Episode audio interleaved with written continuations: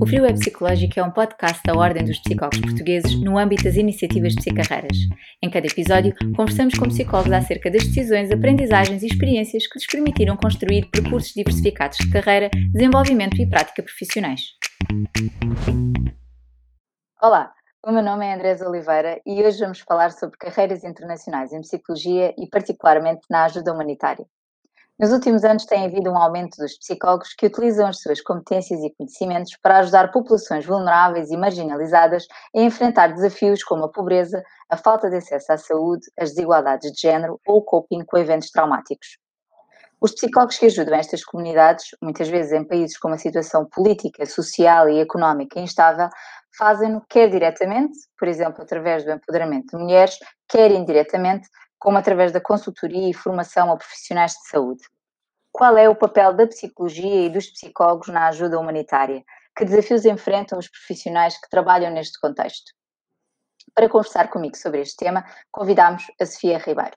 A Sofia Ribeiro é psicóloga clínica com intervenção humanitária, faz gestão de, de projetos psicossociais e ainda é formadora e coach. Neste momento, é delegada psicossocial através da Cruz Vermelha Dinamarquesa no Sudão do Sul. Sofia, bem-vinda. Obrigada. Uma vez que este é um podcast sobre carreira, eu vou começar por perguntar-te o que é que tu uh, querias ser quando eras pequena? Um, olha, isto, enfim, acho que parece assim uma coisa muito romântica, mas eu acho que só quis ser duas coisas na vida. Eu uh, inicialmente quis ser médica, mas depois, muito nova ainda, li um, um romance que falava sobre um caso um, em que uma médica era acusada de. Uh, como é que se chama? De negligência médica. E aquilo marcou-me tanto, até porque eu era muito nova, eu teria talvez entre 11 e 12 anos, uh, e marcou-me tanto que eu pensei, bem, isto, isto às tantas é. é não, é uma boa ideia. Mas eu senti esta necessidade de, de, enfim, de ajuda ao outro, que em boa verdade pode ser feita de diferentes formas, mas que na altura achei que poderia ser também atingida através da psicologia. E, portanto, eu cerca dos meus 12 anos, a memória que tenho é de querer ser psicóloga e de dizer às pessoas que queria ser psicóloga. E, e pronto, e realmente parece assim uma coisa muito romântica, não é? Que eu tenha sido tão jovem na vida, mas é verdade. Um, e, e foi uma coisa que foi desde cedo então muito. que não suscitou dúvidas e, portanto, todo o meu percurso, mesmo a nível do, do ensino secundário, foi feito com esta intenção e, e direcionando para, para este objetivo. E bom, felizmente. felizmente. Foi uma boa aposta. Sim, parece que sim. Quais é que, quais é que foram os pontos que tu consideras mais importantes no mapa do teu percurso profissional? No fundo, uh, fala-me um pouco sobre que decisões, que aprendizagens e experiências uhum. é que tu consideras que são mais relevantes no teu, no teu percurso profissional. Hum.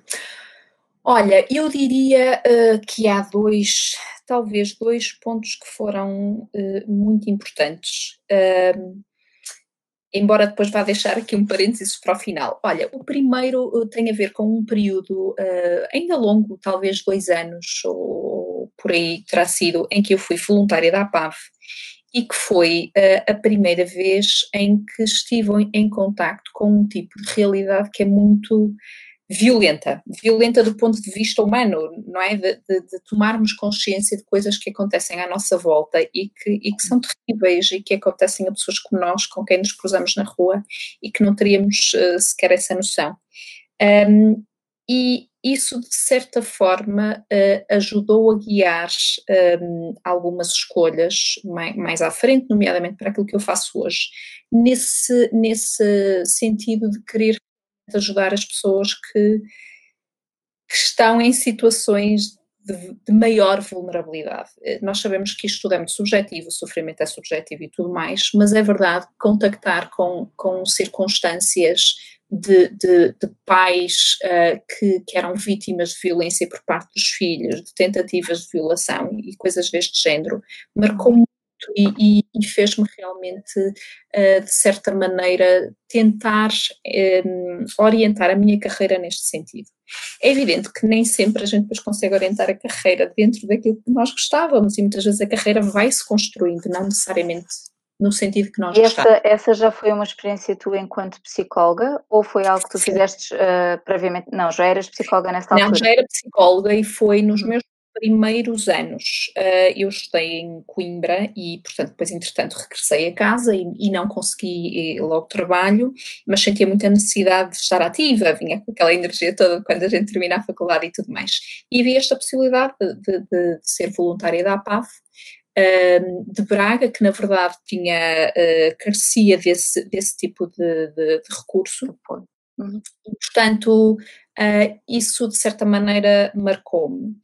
E essa já era a tua intenção ao longo do percurso uh, académico na área da psicologia? Hum. O que é que tu tinhas pensado fazer quando estavas a estudar?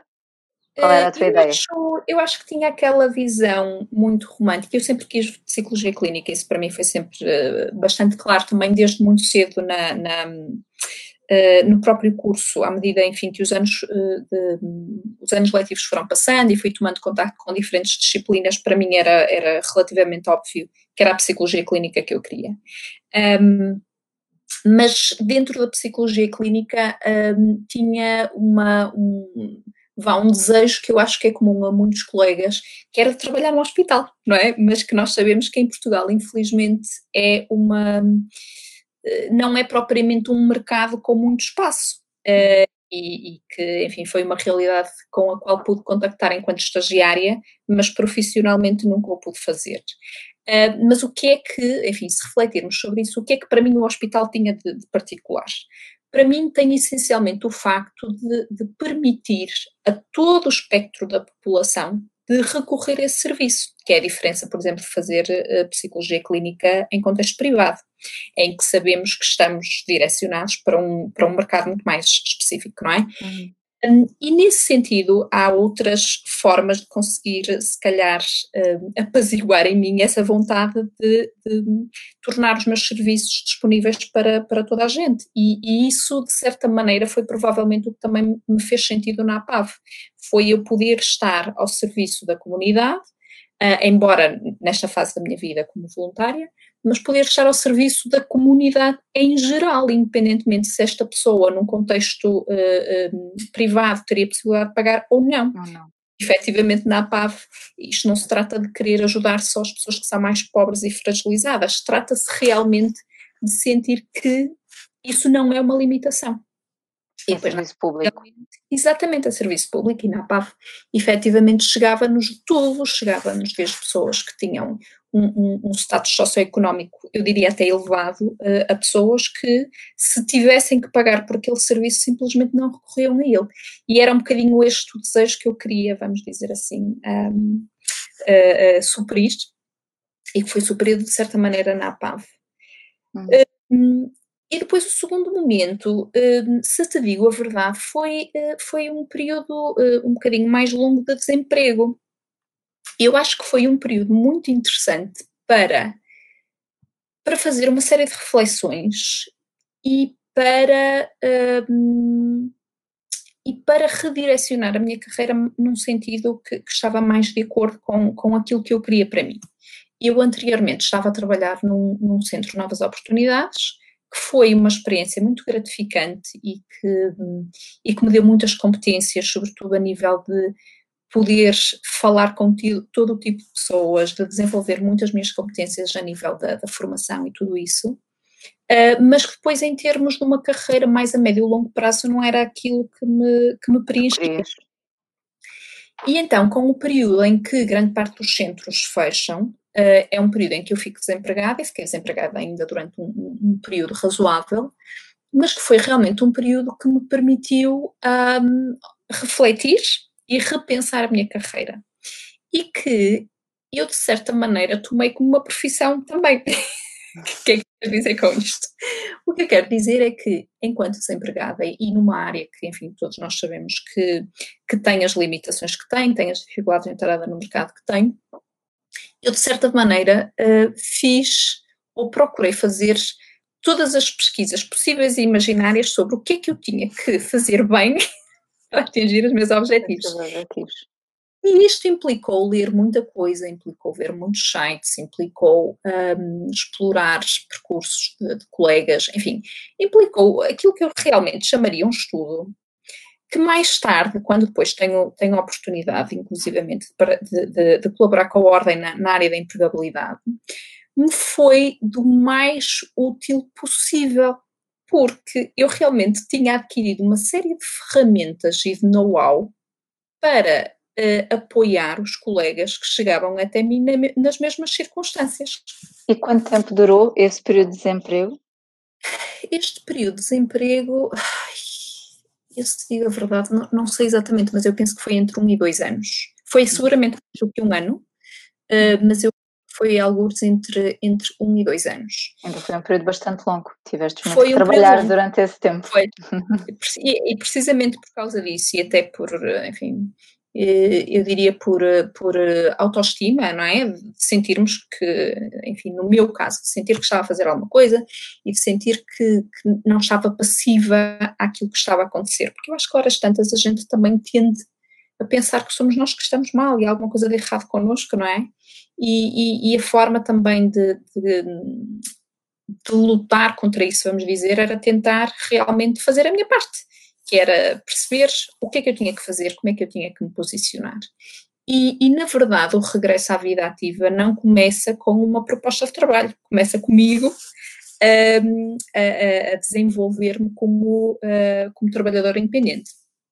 Isto lá está, depois de ter percebido uma série de coisas, foi nesse período também que fui fazer uma, uma certificação em coaching, que um, Hoje em dia eu penso que é, é mais comum e ouve-se mais, na altura não se ouvia tanto, mas que na altura também senti que precisava se calhar de outro tipo de ferramentas também para, para chegar às pessoas e de uma certa maneira também para contrariar o estigma da saúde mental e do psicólogo, porque uhum. infelizmente dentro da psicologia clínica ainda olha muito para nós como ah, se faz ao psicólogo clínico, há alguma coisa que não está bem, ou não és forte o suficiente, ou, enfim, estás, uh, tens, tens uma doença mental, nós sabemos estas coisas todas. O estigma.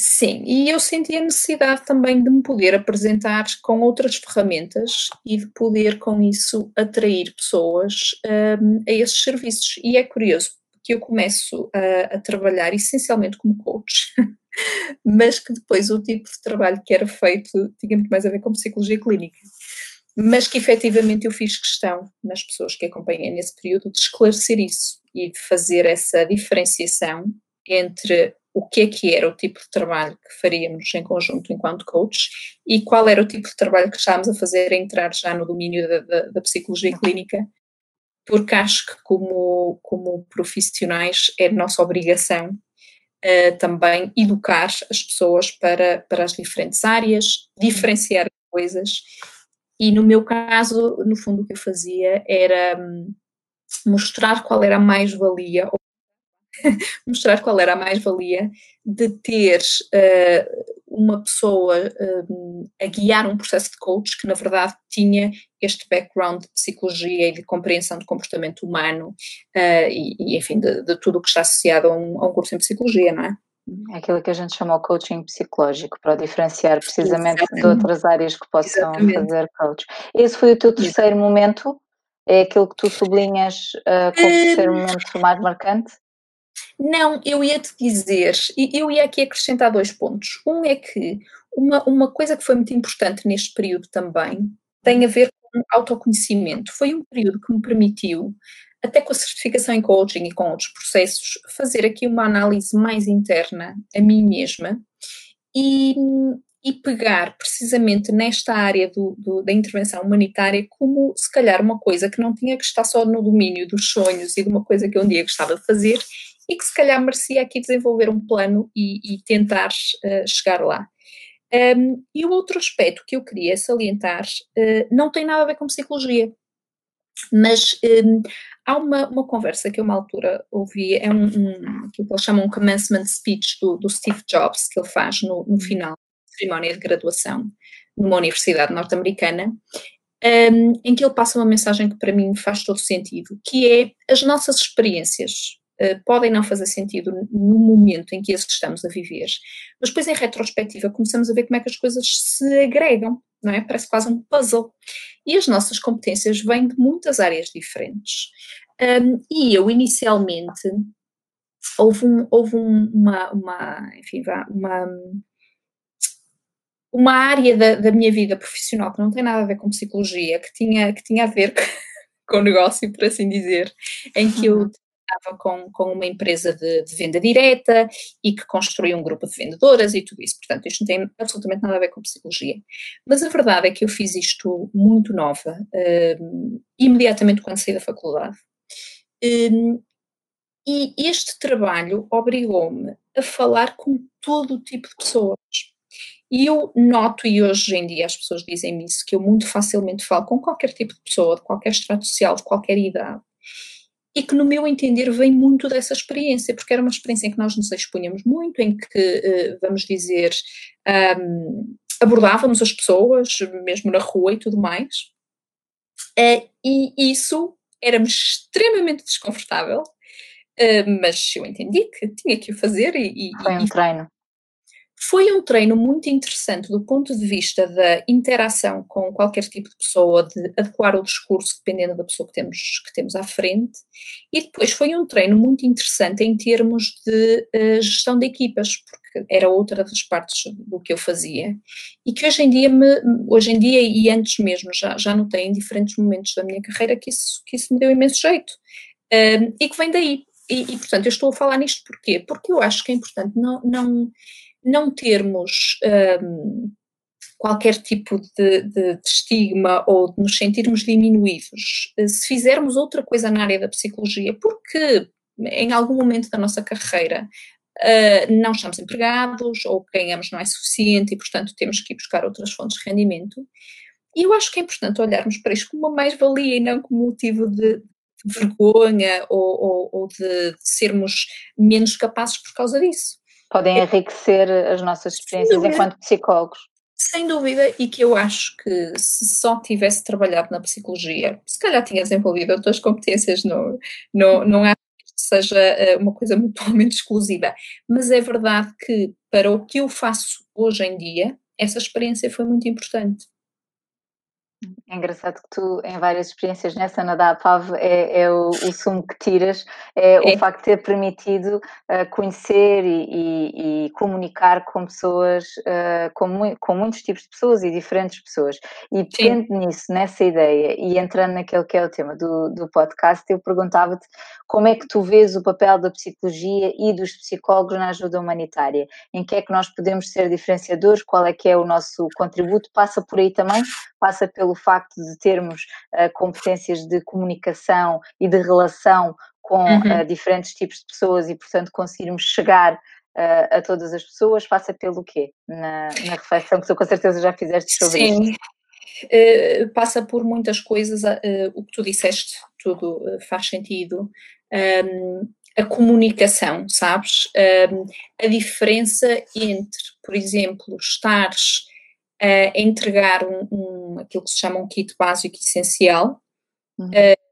e aquilo e fazê-lo de uma forma que prioriza o, a dignidade e o contacto humano. E, e, há um projeto, por exemplo, no qual eu não estive envolvida, mas que acho que simboliza isso muito bem. É um projeto que foi desenvolvido pela, pela minha antecessora, em que estavam a fazer distribuição de comida numa zona com, com acessos muito difíceis e em que, nomeadamente, são helicópteros que têm que ir lá uh, deixar a comida, porque são comunidades isoladas por, por rios ou então quando há inundações.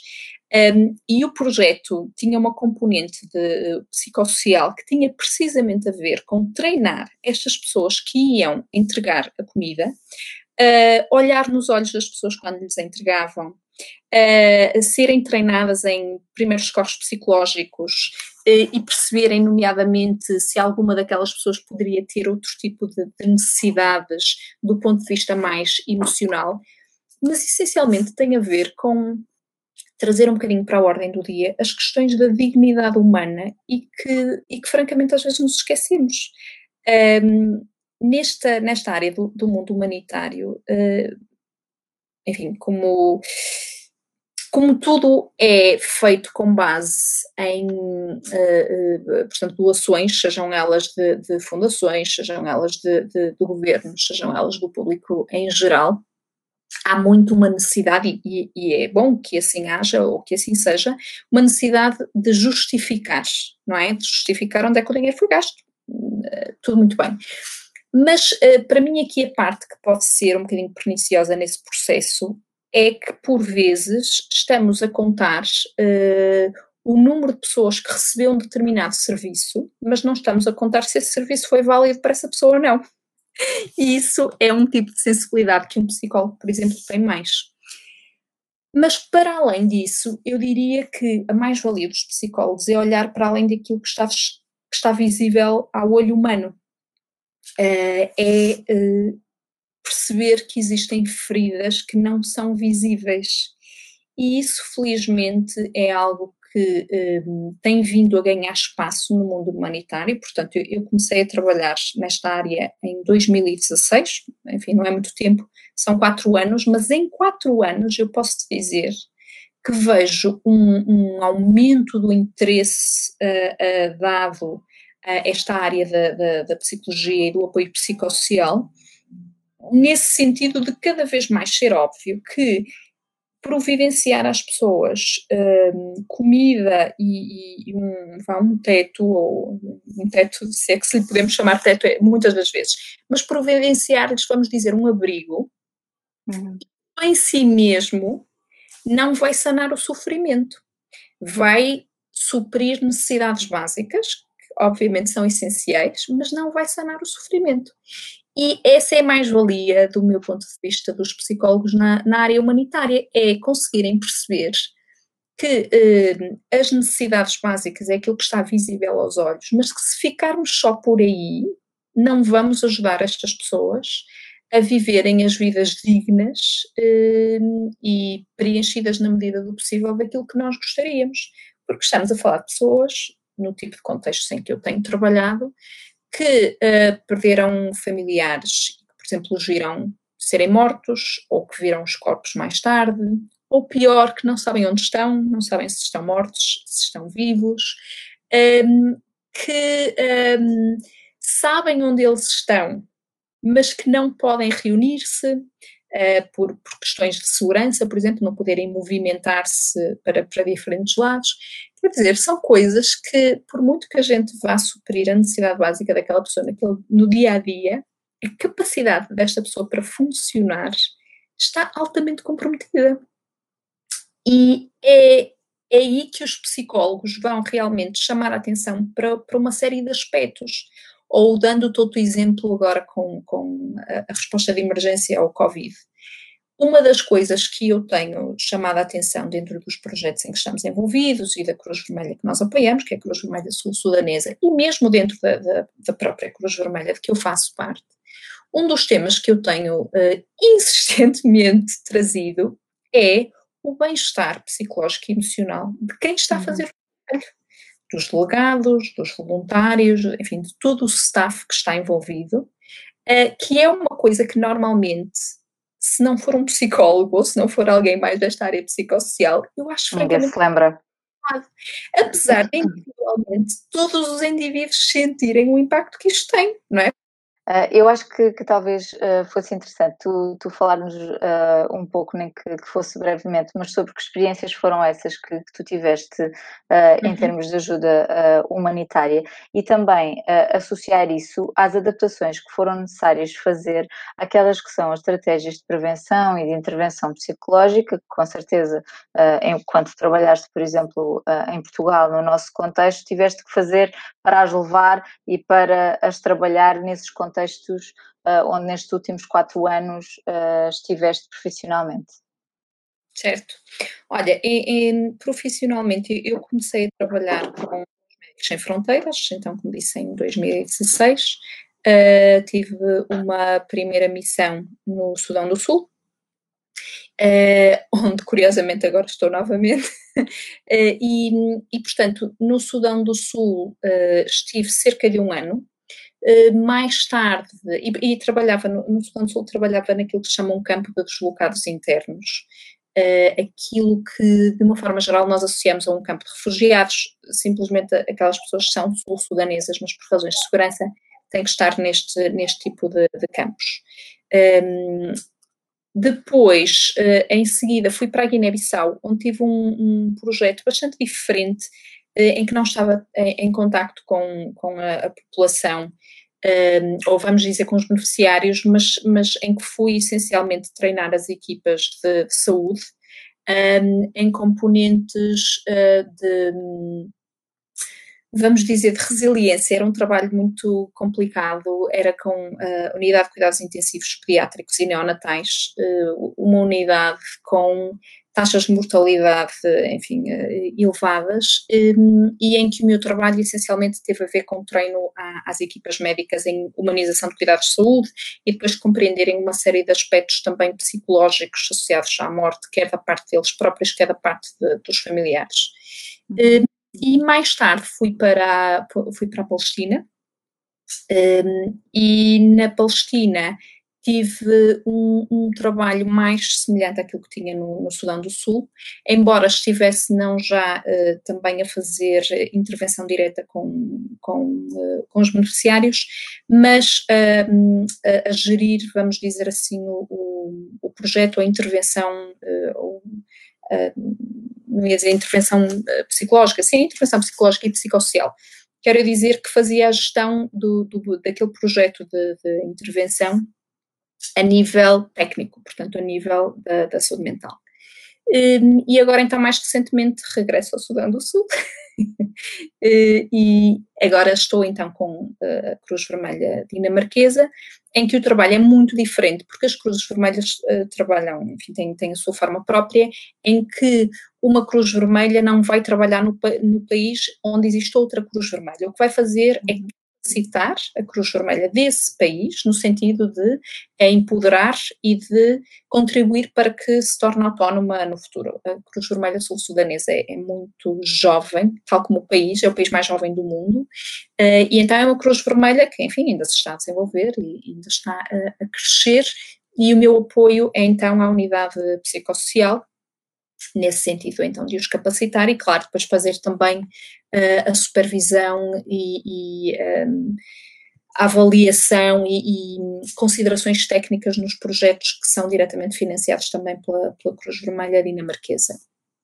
Depois, relativamente à, à, à, outra questão que me colocavas sobre a adaptação que foi necessária, eu acho que a maior dificuldade, um, pelo menos que eu senti, tem a ver com nós estarmos, eh, vá, de acordo com a minha formação, que é uma formação clínica, estar menos preparada para um tipo de intervenção que é mais do âmbito psicossocial.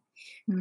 Estava, vamos dizer, muito à vontade para fazer uh, consulta individual, por exemplo, mas que é algo que nestes contextos não faz tanto sentido, ou, enfim, não é que não faça sentido, mas, mas uh, não é se calhar o tipo de intervenção mais necessária. É uma intervenção que vai ser se calhar direcionada para, para uma, uma franja da população mais reduzida, que apresenta então eh, uma sintomatologia um bocadinho mais agravada, mas a maior parte da população, até por questões culturais, vai responder muito melhor a intervenções grupais e, e eh, aquilo que se chama low intensity interventions neste, neste tipo de, de contexto. E de maneira... acaba por ser uma intervenção mais indireta, ao contrário daquilo que tu estavas mais habituada neste contexto, Sim. que era uma intervenção muito direta. Com, exatamente, com exatamente. E é uma intervenção que passa muito por uh, empoderar a resiliência das pessoas e, e, e, dessa forma contribuir para a sua funcionalidade, porque há ali uma série de coisas que nós pura e simplesmente não vamos resolver e que vão permanecer no cotidiano das pessoas. Então, o que temos uhum. basicamente é empoderar a resiliência delas é obviamente trabalhar um bocadinho também a, a literacia psicológica, entenderem, não é? Entenderem as próprias emoções, entenderem uh, um, como é que a mente e o corpo reagem perante determinadas situações.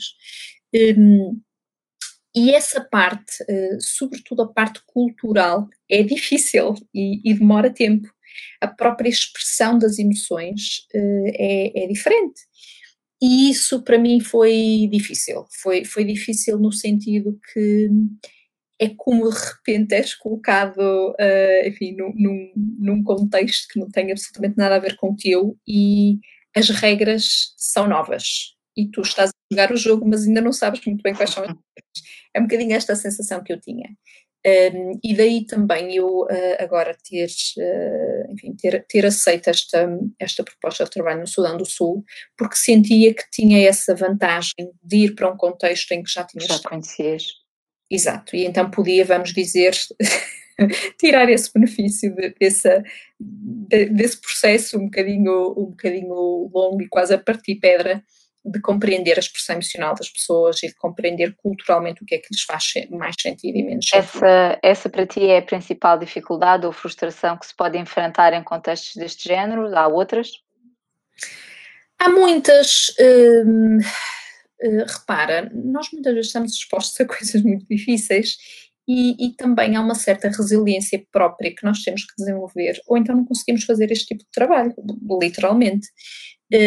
No trabalho que eu faço agora, não tanto, mas no trabalho com os Médicos Sem Fronteiras, porque era um trabalho muito próximo com os meus colegas da, da área médica, um, grande parte do meu tempo era passado nas, nas enfermarias, pediátrica e de adultos, em que, em que, enfim, em que via coisas difíceis e em que, uh, por vezes, uh, víamos pessoas que estávamos a, a acompanhar morrerem e esse tipo de resiliência, se não a conseguimos desenvolver, efetivamente é um tipo de trabalho que não conseguimos fazer. Ao mesmo tempo, também não é um tipo de resiliência que, do meu ponto de vista, ou pelo menos eu, eu enfim, tenho muita preocupação com isso, de que não nos torne frios. Porque eu com isto não quero dizer que quer ficar indiferente quando, quando descobrir estas coisas ou que consiga não chorar quando estas coisas acontecerem. Eu não quero isso. Uhum. Eu quero precisamente manter uh, um, aquilo que nos torna a todos iguais, que é precisamente o sermos humanos e termos emoções e, e, e sentirmos a dor da perda do outro, por exemplo. Uh, mas temos que encontrar realmente aqui um equilíbrio para que possamos continuar a fazer uh, o nosso trabalho. E uma das coisas que eu aprendi desde muito cedo foi que neste trabalho, grande parte das vezes, nós não temos uma boa solução. Nós temos várias más soluções e temos que escolher uma delas. Menos má. E, e, realmente, lá está, foi, enfim, são aprendizagens que se vão fazendo. Esta para mim foi uma das que também foi das mais importantes, foi, foi perceber que eu muitas vezes não vou ter uma boa resposta. Um, Lembro-me nomeadamente de um caso de uma, de uma criança que tinha um, um, problema de saúde que, enfim, basicamente não tinha cura. Segundo os meus colegas me explicavam isto mesmo que fosse, enfim, na Europa, calhar aquela criança teria um bocadinho mais de, de soluções, mas não tinha necessariamente cura para, para o problema. E então, basicamente, o que nós tivemos que fazer foi ter que explicar a esta mãe que vivia num campo, eh, enfim, com umas condições absolutamente miseráveis, que tinha que ter o filho em casa e esperar que ele morresse. Isto são coisas, efetivamente, de cortar o coração, mas que hum, onde é que eu vou buscar forças? E, e, e, como é que eu, por exemplo, nesse, nessa altura fui, fui eu e a minha colega pediatra, fomos nós, enfim, preparamos aqui um bocadinho o discurso e o que é que íamos explicar à mãe, e fomos nós que fomos a casa sentar com ela e explicar desta situação. Aquilo que eu, que eu digo à minha colega, que era precisamente a mesma coisa que eu dizia aos meus colegas na Guiné-Bissau, quando estava então muito focada só nas equipas médicas, é se nós pudermos, em circunstâncias muito difíceis, permitirmos às pessoas pelo menos viverem estas situações com um bocadinho mais de dignidade, nós já estamos a fazer alguma coisa por elas. Se, por exemplo, tivermos essa compreensão uh, de, de, como é que um processo de luto se gera, se lhes dermos espaço para vivenciarem esse processo de luto, uhum. estar a dizer coisas às pessoas como não chore, seja forte, compreendes? Um, o conhecimento e a, e a abertura à possibilidade de expressão emocional às vezes exatamente, não resolve, exatamente. mas ajuda muito sem dúvida, e, e se nós pudermos, com, enfim, com esses, uh, com pequenas coisas, pequenos, pequenos gestos, pequenos atos, uh, permitir às pessoas viverem isto de uma forma um bocadinho menos má, já estamos a fazer alguma coisa. Uhum. E bom, e é um bocadinho aí que eu vou buscar uh, as minhas forças, de saber que, que no caso desta mãe, por exemplo, discutimos todos em equipa qual é que era a melhor forma de, de, de apoiar esta mãe um, e eu pude ajudar a minha colega a fazer a comunicação uh, desta, desta notícia absolutamente terrível. E é aí que vais buscar então as vantagens ou as, as alegrias, se é que lhe podemos chamar alegrias de trabalhar neste contexto? Um, eu acho que as alegrias vão acontecendo dia a dia e às vezes até de, de circunstâncias que não estávamos à espera. Um, e acho que a nossa motivação enfim, no Sudão do Sul como aqui, eu acho que é uma coisa um bocadinho flutuante, depende de muitas circunstâncias, desde logo depende do nosso estado de espírito, não é? E, e da nossa própria vida pessoal, como é que estamos em determinado momento. Uh, mas essencialmente uh, ver a mudança e perceber que as pessoas estão um bocadinho melhores depois da nossa intervenção é definitivamente uma coisa muito motivadora. Mas isso eu acho que os meus colegas que trabalham na área da psicologia, seja em psicologia clínica, comunitária e tudo mais, eu acho que todos vão partilhar deste, deste sentimento. Então, quais é que tu achas que podem ser uh, as motivações uh, de alguém que, que, trabalha na ajuda humanitária? Eu acho que uma pergunta que que me parece muito relevante neste trabalho é a pergunta porquê. Porquê é que se faz este trabalho? Porque é que um psicólogo se sujeita a colocar-se num contexto de pobreza de extrema, de desastre natural, de conflito, de situações uh, horríveis, uh, que motivações é que levam alguém a querer uh, expor-se a esta situação? Olha... Que motivações é que te levaram a ti sim, a fazer sim. isso? Um, primeiro, eu, eu queria dizer que isto é menos romântico do que parece. Eu acho uhum nós temos muita ideia do cowboy e, e, enfim, de uma pessoa muito abnegada que, enfim, um, pelos outros, uh, uh, de certa forma, põe as suas, a sua própria vida pessoal de lado. E, e, não é bem assim. Eu acho é que nós todos somos movidos por coisas diferentes e a mim move-me o desafio. Move-me o desafio, move-me um, é, trabalhar com outras culturas foram coisas que a mim sempre me fascinaram. E eu encontro isso neste tipo de trabalho.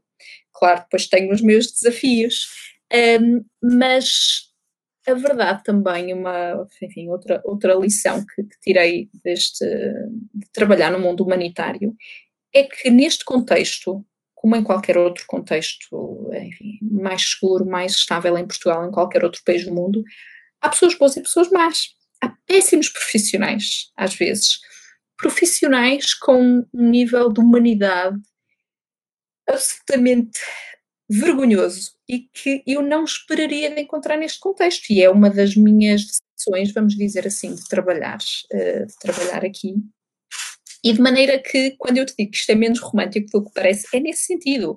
Vais encontrar profissionais que, enfim, têm boas intenções, mas não fazem bem o trabalho, e também vais encontrar profissionais que estão ali, eu não sei, pode ser eh, pelo estatuto, pelo salário, pelo que for, não, posso dizer.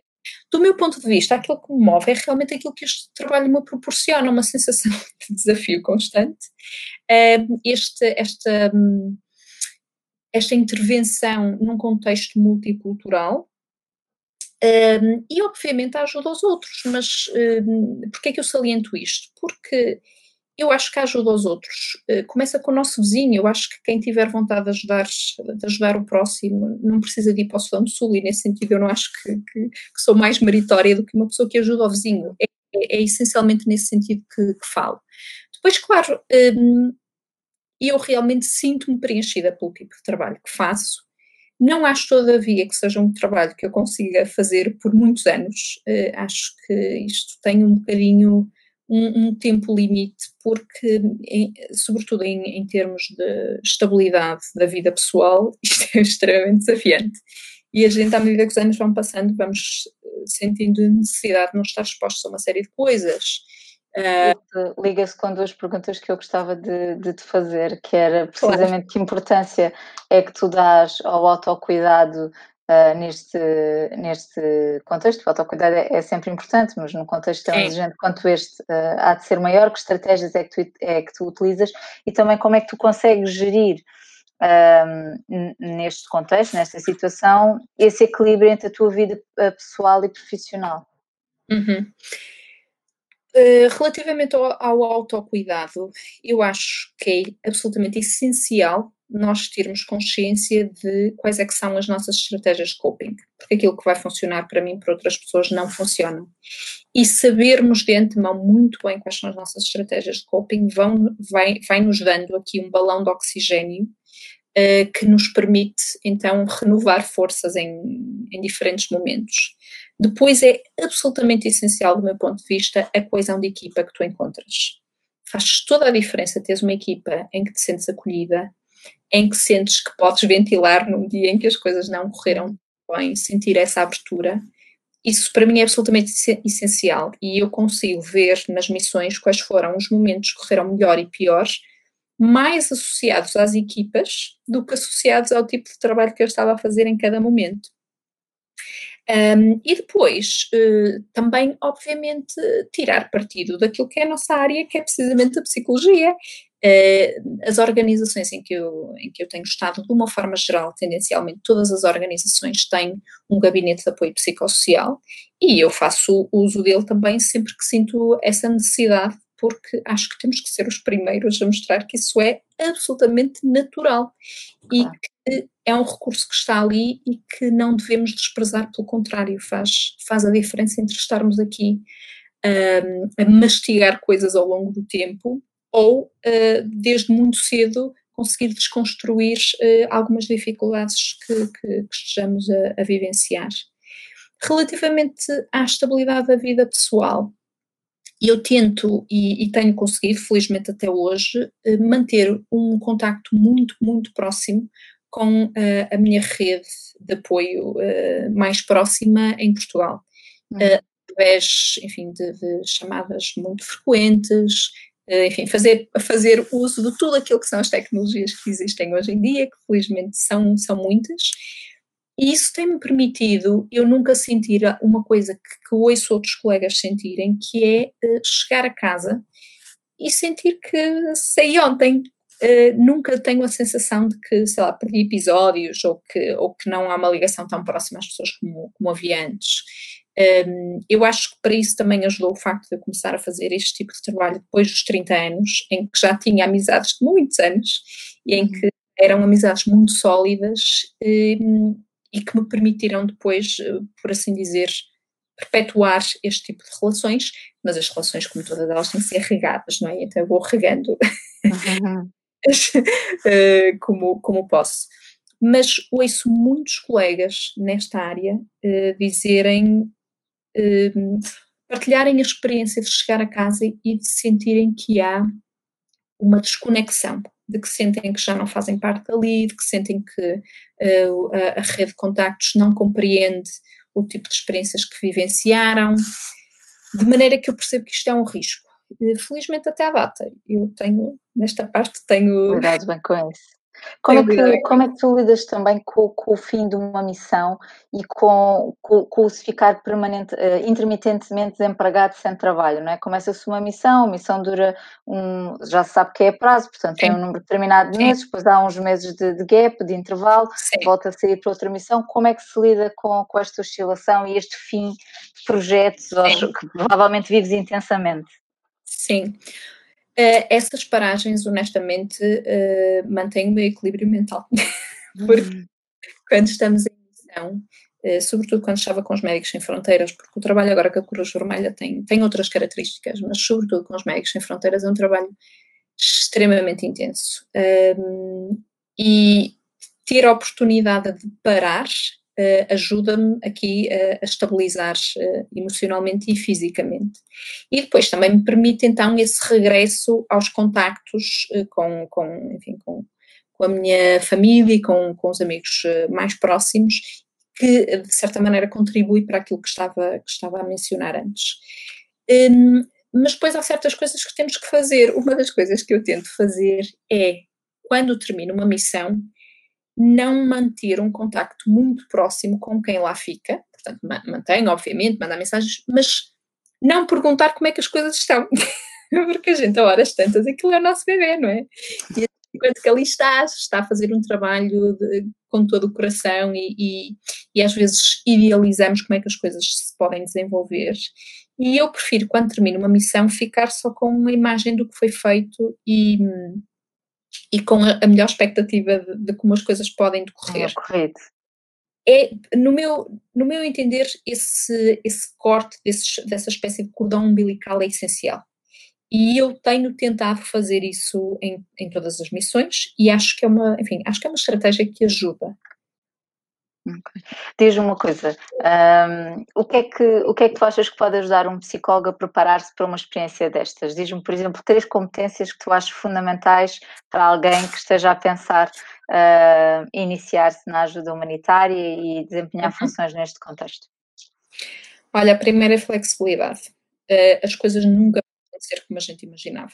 Uh, para bem e para mal, eh, não, não é só no sentido que as coisas vão ser todas muito piores, mas é preciso uma dose de flexibilidade brutal. Uh, para mim, que tenho determinadas características obsessivas, isto tem sido, isto tem sido uma, uma experiência interessante, mas nesse sentido também enriquecedora, porque uh, as nossas formas organizadas e estruturadas de trabalhar vão ser desafiadas seguramente. Uh, depois, a empatia é essencial também. Conseguirmos compreender que por vezes as coisas não vão ser feitas da forma como a gente gostava, porque os nossos colegas não têm o background que nós temos. E então temos que tentar compreender as coisas do ponto de vista deles. Já nem digo do ponto de vista dos beneficiários, porque isso eu acho que a empatia é muito mais fácil. Acho que empatizamos muito facilmente com o sofrimento humano. Mas acho que depois, em termos de como é que as coisas são feitas, a rapidez com que é feito, o rigor e tudo mais, é realmente preciso às vezes lembrarmos que os nossos colegas nacionais fazem parte do mesmo grupo de população dos beneficiários que estamos a ajudar isso às vezes com a pressão do trabalho, de, de, de cumprir objetivos, às vezes pode ficar um bocadinho tolvado. Um, e, e, associado a isso também é preciso uma enorme dose de respeito. Um, respeito pela cultura das outras pessoas, respeito pela idade das outras pessoas e, e respeito por aquilo que é aquilo que, que os outros conseguem fazer, que muitas vezes vai ficar aquém do que nós gostaríamos, mas que, mas que tem que ser feito. Um, eu, eu, gostaria aqui de salientar que uh, o, o staff nacional dos países para onde nós vamos, do meu ponto de vista, são extremamente resilientes porque estão a lidar com colegas expatriados que, que rodam às vezes ao fim de quatro meses. Isto significa que ao fim de quatro meses, imagina, no nosso caso, teríamos tido uh, três supervisores diferentes, uh, perdão, ao, ao, fim de um ano, teríamos lidado com três supervisores diferentes. Uhum.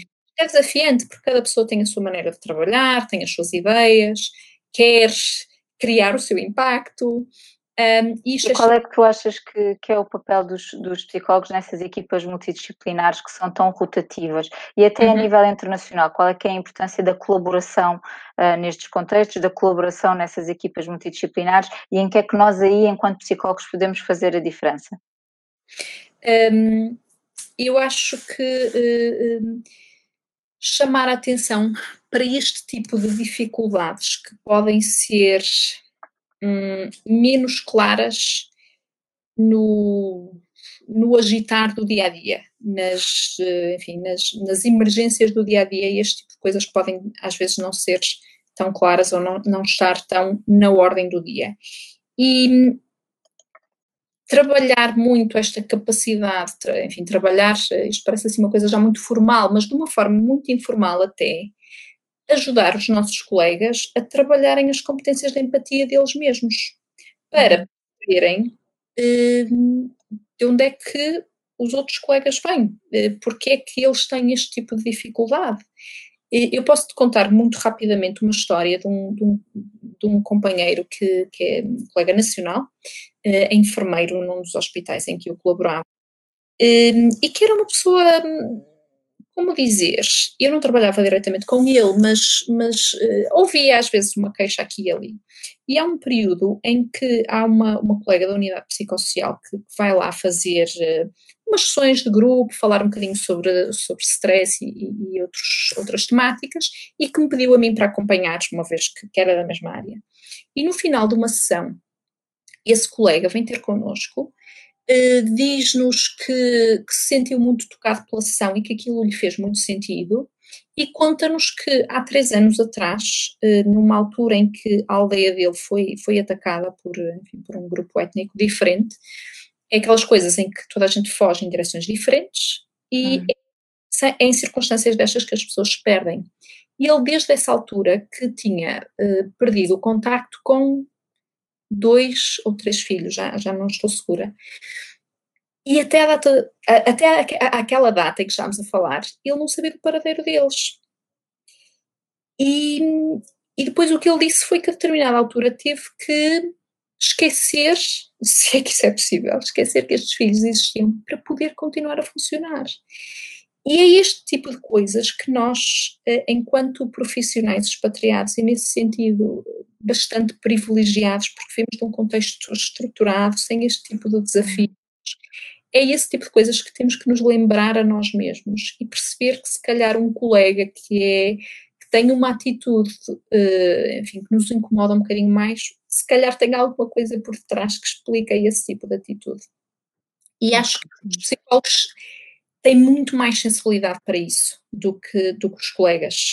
Um, estamos muito mais sintonizados com a dor do outro, muito mais sintonizados com pistas para que alguma coisa possa não estar bem. Uh, e nesse sentido, acho que valorizamos uma equipa uh, multidisciplinar ao trazer esse tipo de tópicos para cima da mesa.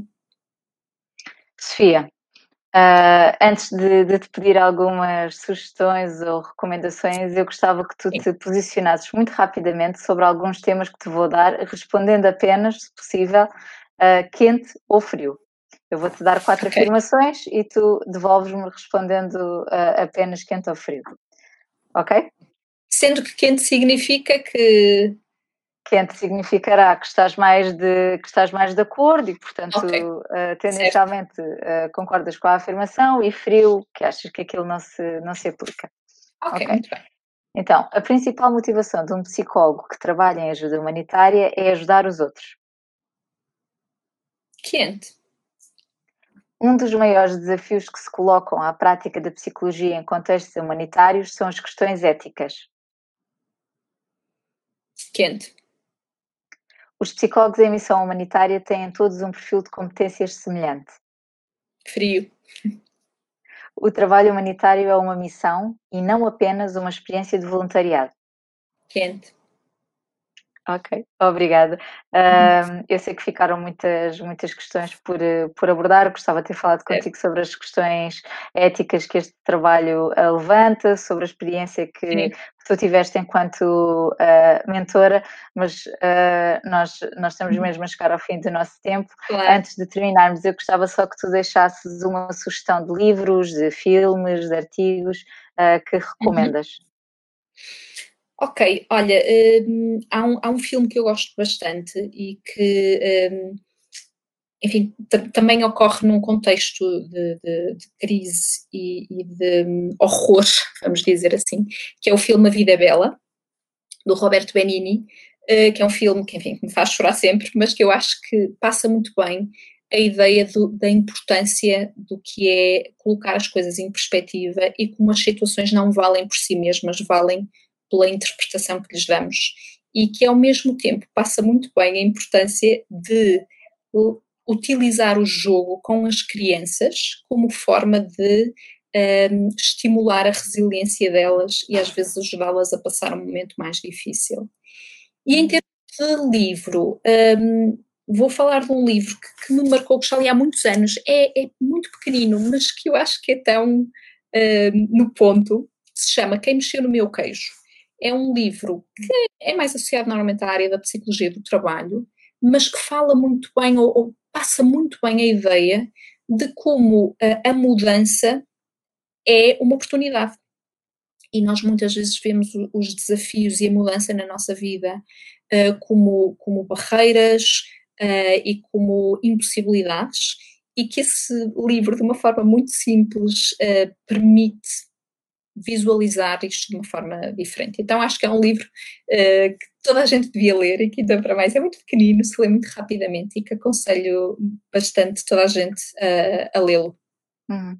Olha, peço-te ainda uma última sugestão. Quem é que tu gostarias de ouvir neste podcast?